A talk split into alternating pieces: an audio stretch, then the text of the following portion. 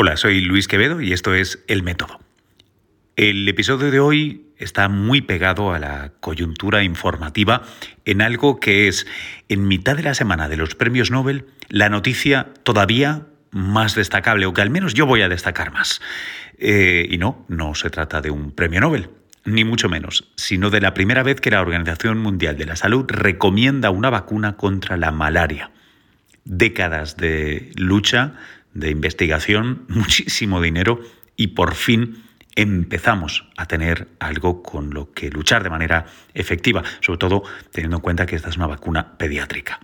Para hablar de todo ello, un científico, un médico, un buen tipo que lleva muchísimos años trabajando en ello y que encima puedo llamar amigo. El doctor Quique Basat del Instituto de Salud Global de Barcelona. Hola. Quique, ¿qué tal? Buenos días, ¿cómo estás? Muy bien, ¿cómo estás tú? Bien, muy bien, oye, muy contento. Gracias por poderte secuestrar unos minutos. Encantado, ya sabes, cuando quieras.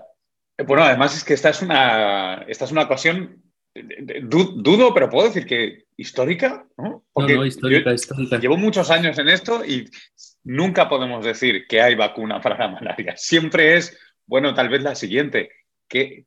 bueno, primero, ¿cómo estás?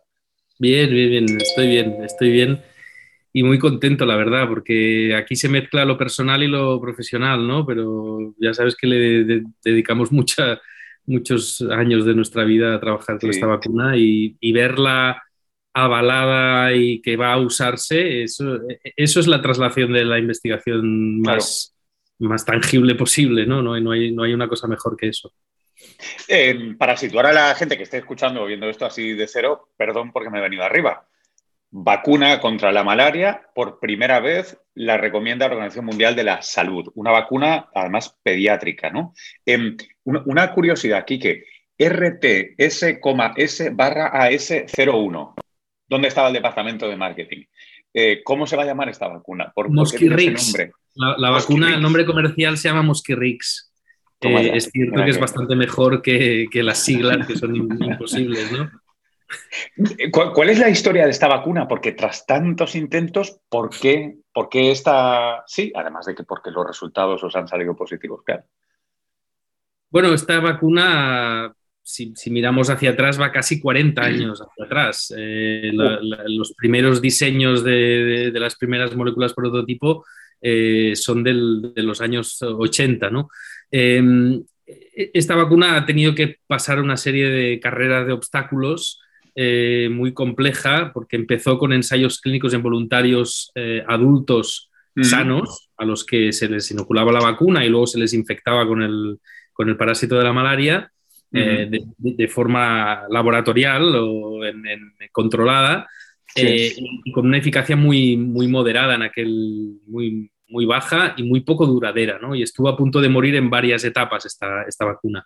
Cuando por fin se decidió que se tenía que probar en la población natural que iba a necesitar esta vacuna, que son los niños africanos.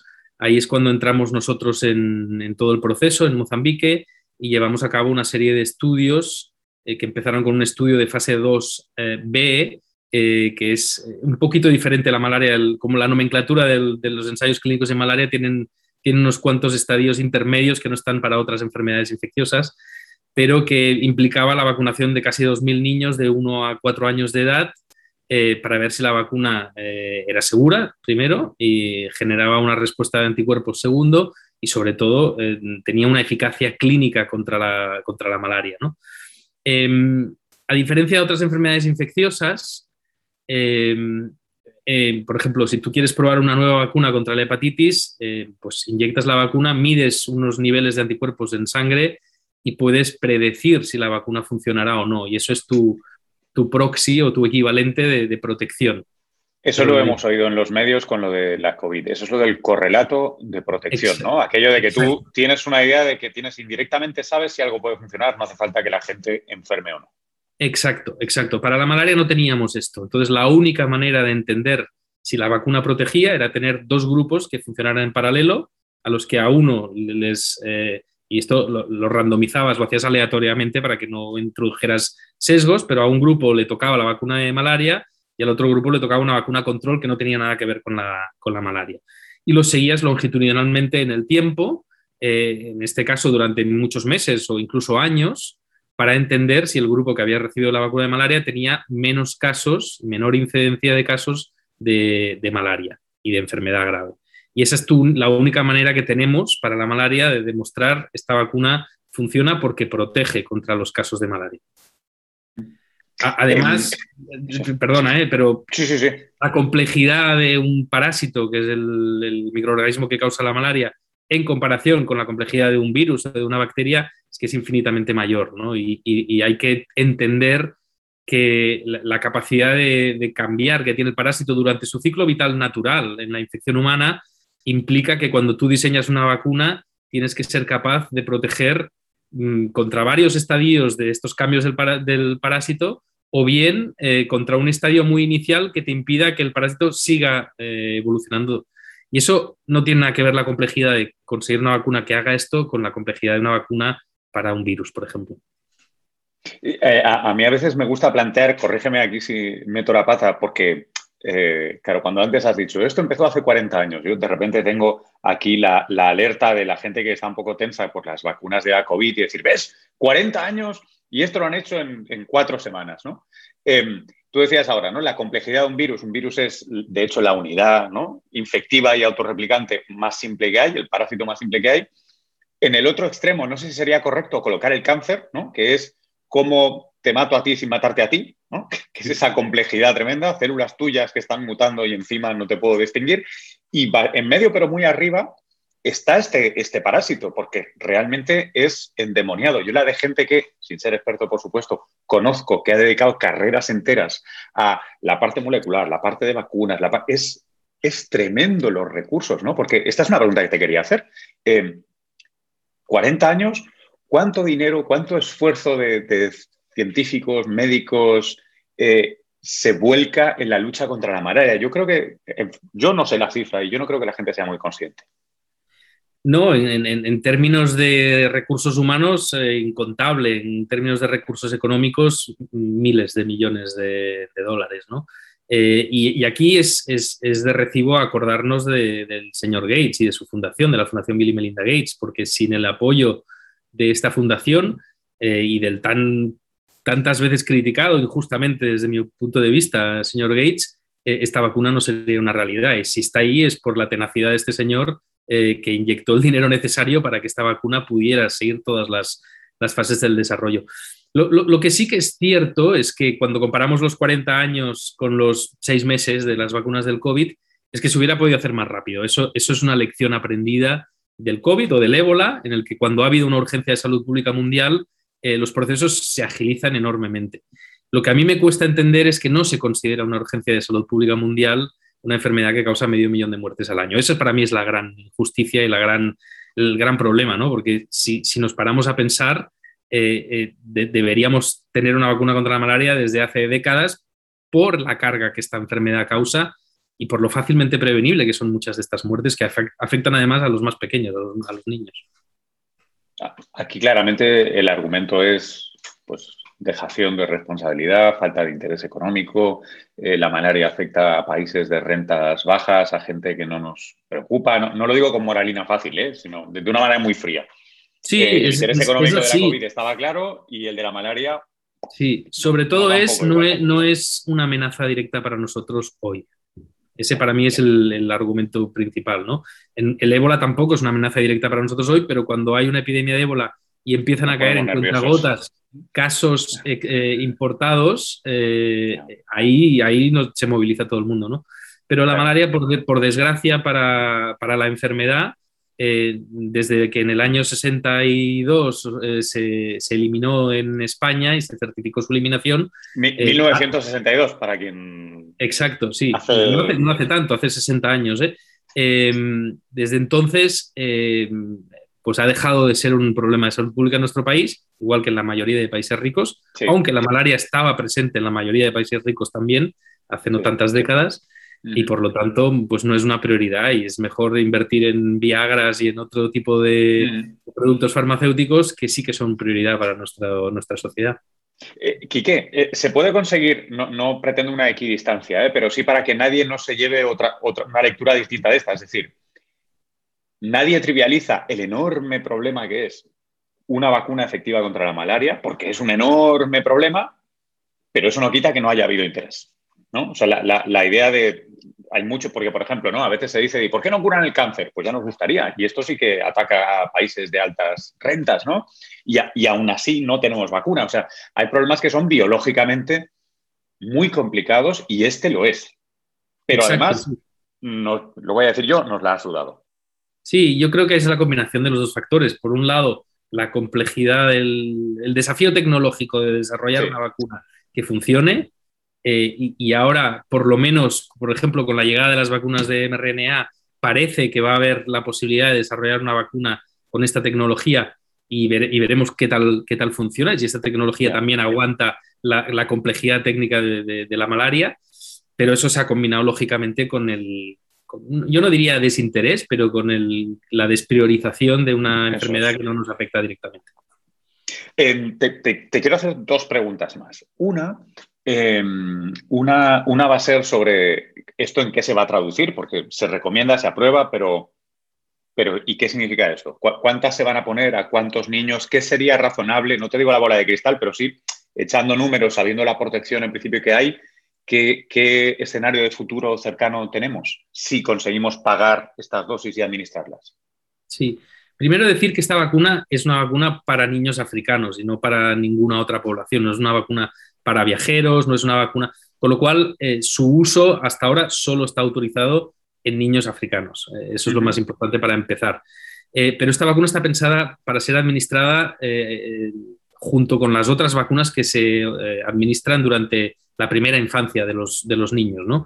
Y se, se eh, implementará en el programa ampliado de inmunización, que es cuando los niños mm, recién nacidos, durante sus primeros 12, 24 meses de vida, van a ponerse las vacunas que les, que les tocan. Eso, eso lo facilita todo, porque si, no tuviéramos ese, ese camino, esa plataforma que ya existe y que funciona muy bien y que garantiza unas coberturas de alrededor de un 80% de todas las vacunas que están incluidas en, en, esa plataforma. Eh, si, no fuera por ese camino, tendríamos un, problema. Eh, y la vacuna de malaria, eh, que requiere cuatro dosis, las tres primeras dosis se ponen en el primer año de vida, con lo cual pueden beneficiarse de esta plataforma, y hay una cuarta dosis que se pone en el segundo año de vida. Y esa es la única novedad o la única diferencia, y lo que ha, causado esto es que los programas ampliados de vacunación van a tener que ir más allá del primer año de vida, que hasta ahora muchos de ellos no, iban, pero esto nos va a servir, por ejemplo, también para dar una segunda dosis del sarampión, que es una cosa recomendada, pero mal implementada, porque no existe el mecanismo, y para reforzar la plataforma al final. O sea que la vacuna de la malaria va a tener efectos beneficiosos directos eh, protegiendo de la malaria, pero también indirectos mejorando las infraestructuras necesarias para la administración de vacunas de todo tipo en los niños. Oye, eh, ahora no recuerdo bien la cifra, porfa, corrígeme si no es así, em, ya que llevamos muchos meses hablando de, vacunas por lo de la COVID aquí en países de rentadas altas eh, y de dosis de vacunas y de si AstraZeneca vale 5 euros y si la otra vale 18, etcétera. Por favor, hazme el enorme favor de recordarnos cuánto vale el programa completo de vacunación para, para un niño.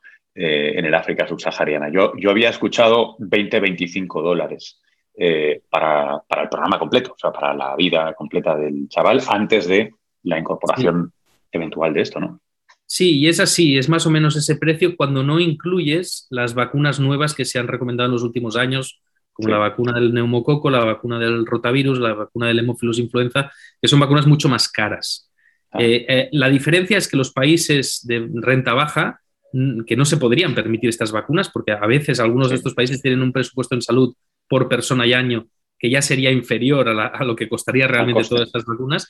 Estas, estas, vacunas están altamente subvencionadas por mecanismos internacionales, por ejemplo el Gavi, el Global Alliance for Vaccine and Immunization, que lo que hacen es facilitar que los países que quieren introducir estas vacunas y que pueden demostrar que tienen una alta carga de enfermedad debida a, a los microorganismos que estas vacunas em, evitan, eh, puedan, puedan incluirlas. ¿no? Entonces, eh, Gavi ha sido el gran catalizador de la introducción de vacunas más caras, no ha, aumentado el coste general de lo que se gasta en los países en, las vacunas de sus, de sus niños y Gavi también será uno de los grandes actores que permitirá la introducción de la vacuna de la malaria. Eh, esta vacuna, repito, es una vacuna para niños africanos, con lo cual la premisa inicial fue, tiene que ser una vacuna asequible, no puede ser una vacuna que cueste 100 dólares la dosis, porque no tendría ningún sentido. Y, aunque no se ha hecho público todavía cuál será el coste eh, unitario de esta vacuna, se habla que será entre 5 y 10 eh, dólares. Pero igualmente, aunque no pudiese incluirse, aunque un país no se pudiera permitir incluir esta vacuna, la vacuna se introducirá porque recibirá financiación o apoyo financiero a través de estos mecanismos internacionales. Y, esto me queda en el punto perfecto. Y a nivel personal, ¿qué tal? Tú has estado involucrado mucho tiempo en esto, la institución para la que tú trabajas y representas. Eh, bueno, yo he empezado a leer nombres y de repente me, hace, ya sé, es como cuando gana la selección. ¿eh? Yo, no he, tocado balón, pero pero me hacía mucha ilusión conocer muchos de los nombres que iban apareciendo por ahí, el tuyo, el de Carlota Dobaño, he visto por aquí, en fin, otras personas que, bueno, pues que me hace mucha ilusión que hayáis participado en esto. ¿Cómo, estáis a ese nivel? Bueno, emocionados, lógicamente. O sea, nosotros hemos participado en, alguno de los episodios del desarrollo clínico de la vacuna, sobre todo en el desarrollo clínico en la fase 2B y en la fase 3. Em, y por lo tanto, ver que un producto en el que has dedicado tanto esfuerzo y, tantas horas de tu vida es una realidad, se convierte en una realidad. A mí me había pasado esto ya con fármacos antimaláricos, pero nunca con una vacuna, ¿no? Y, mm. eso es, es, una emoción enorme, eh, es una sensación de, felicidad porque ves que tu trabajo eh, tiene una, un, impacto, va a tener un impacto directo en, en salvar vidas, que al final es los que nos dedicamos a esto es lo que, es lo que ambicionamos más, ¿no? Y no es tan fácil. Y, una alegría enorme. Pero, pero me gustaría, evidentemente esto es un trabajo de, equipo, de equipos gigantescos, pero me gustaría destacar dos triunfadores en todo este proceso. El primero, desde mi punto de vista, es la OMS. Eh, la OMS es la que se ha puesto, se ha remangado las, mangas y ha dicho, esta vacuna tiene que ser una realidad, no la podemos recomendar todavía y tenemos que organizar este programa piloto que va a durar tres años y que va a ocurrir en tres países e incluir a cientos de miles de niños antes de mm, certificar que es una vacuna segura, que es una vacuna que funcionará y que va a salvar vidas.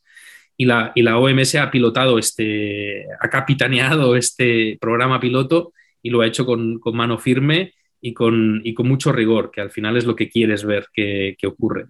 Y la segunda figura es la de Pedro Alonso. Para mí, eh, el actual director del programa de la malaria, que además es uno de los padres intelectuales de todo el proceso de desarrollo clínico de, esta vacuna, porque fue el investigador principal en los estudios en Mozambique.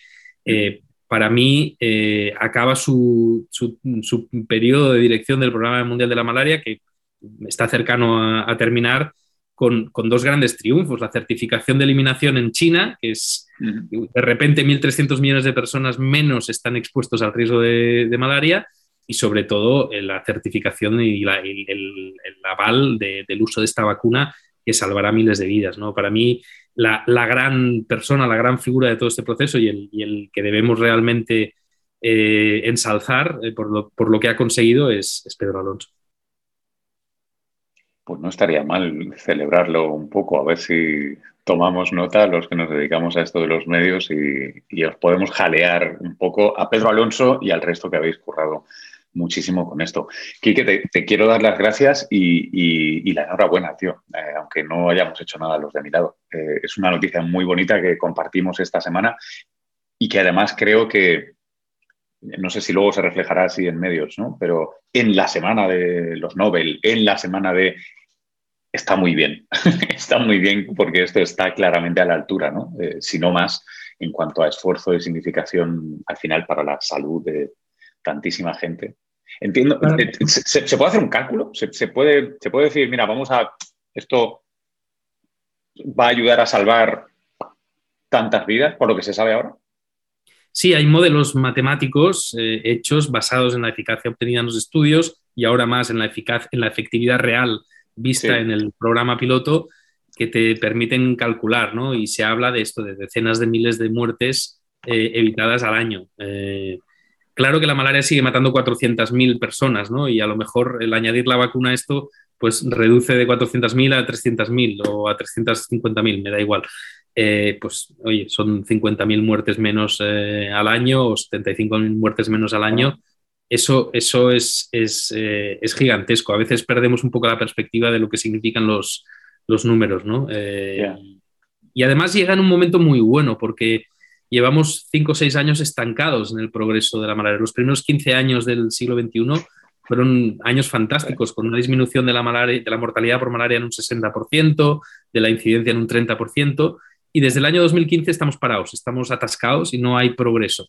Eh, y en algunos países incluso empieza a haber empeoramiento, ¿no? Y evidentemente la llegada del COVID no ha ayudado, ¿no?